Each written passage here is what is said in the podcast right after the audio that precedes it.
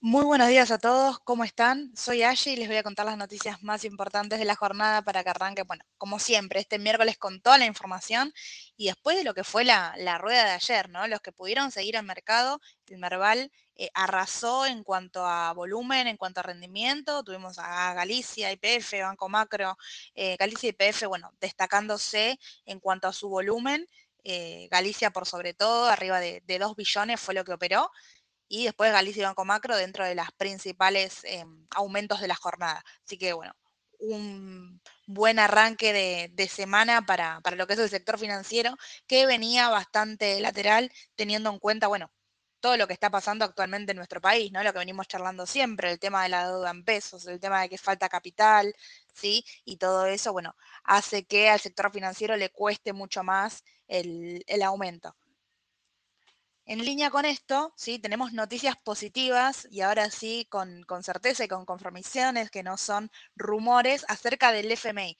¿sí? El gobierno aparentemente habría recibido una luz verde por parte del FMI para que una parte de los próximos desembolsos extraordinarios que otorgará el acreedor lo puede utilizar el Banco Central y el Tesoro para intervenir en el mercado de cambio de capitales con el objetivo de contener la brecha cambiaria y evitar una posible devaluación.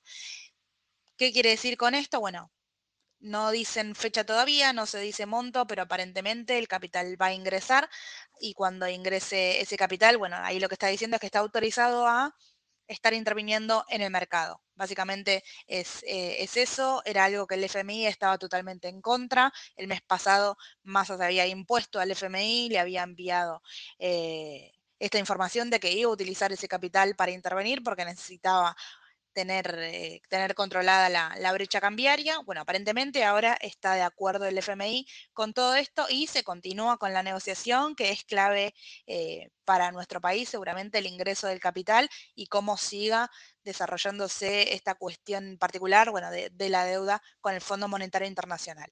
Em, por otro lado, entre las noticias también de acá del mercado local, saltamos al sector de construcción. Hoy llegó el índice de construcción que reflejó la demanda de insumos por parte de la construcción registrada en mayo, con una suba del 1,1% respecto al mes anterior y eh, una retracción del 9,2% en comparación con el interanual de mayo del 2022. ¿sí? de forma puntual, teniendo en cuenta las acciones bursátiles, bueno, para seguir Loma Negra, recuerden que no presentó un muy buen balance según lo esperado por los analistas y estaba un poco cara, hay que ver cómo, cómo continúa el, resto del año y bueno, cómo sigue con, sus números.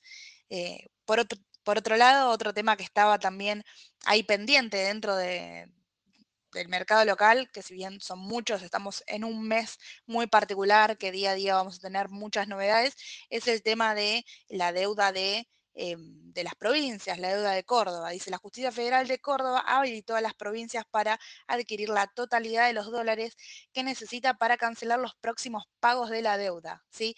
Esto recuerden que hace unas semanas el Banco Central, la decisión había sido otra, había sido que solo obtengan el 40% de las necesidades de las divisas, el otro 60% no se los iba a otorgar. Bueno, aparentemente esto ya cambió y va a ser el 100% y van a poder pagar la totalidad de sus deudas. Así que eso es positivo para las deudas provinciales.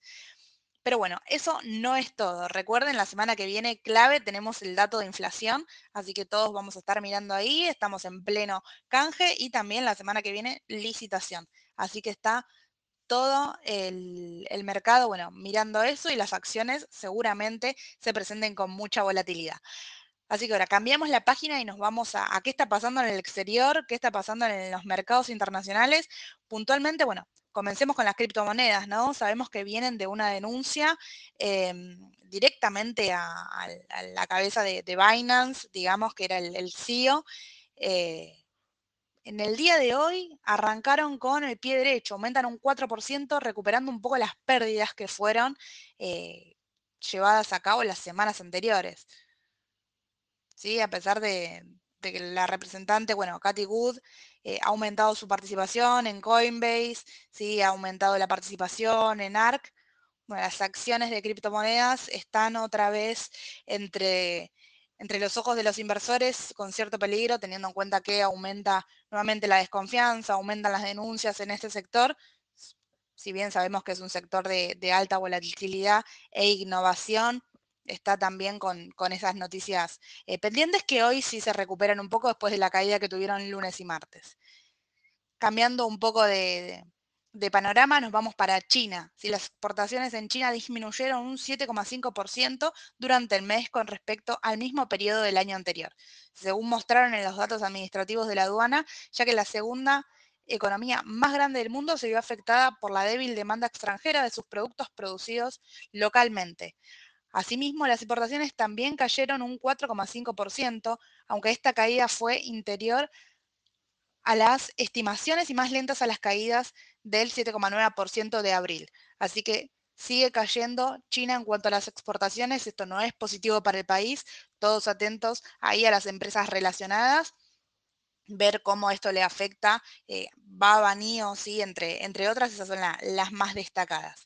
Eh, y por último, ¿sí? otro punto particular que venimos siguiendo siempre son el tema de los commodities. ¿sí? El petróleo sigue siendo noticia, ¿sí? revirtieron eh, las pérdidas que habían iniciado el miércoles, el informe fue positivo ¿sí? de la OCDE, recuerden que todos los miércoles tenemos información acerca del petróleo, elevó en este caso su pronóstico de crecimiento mundial y anuló el sentimiento del débil eh, de, debilidad que tuvo por parte de China. Recuerden que este conflicto inició con la caída de la demanda de China, bueno, anunció que las proyecciones anuales pueden ser positivas.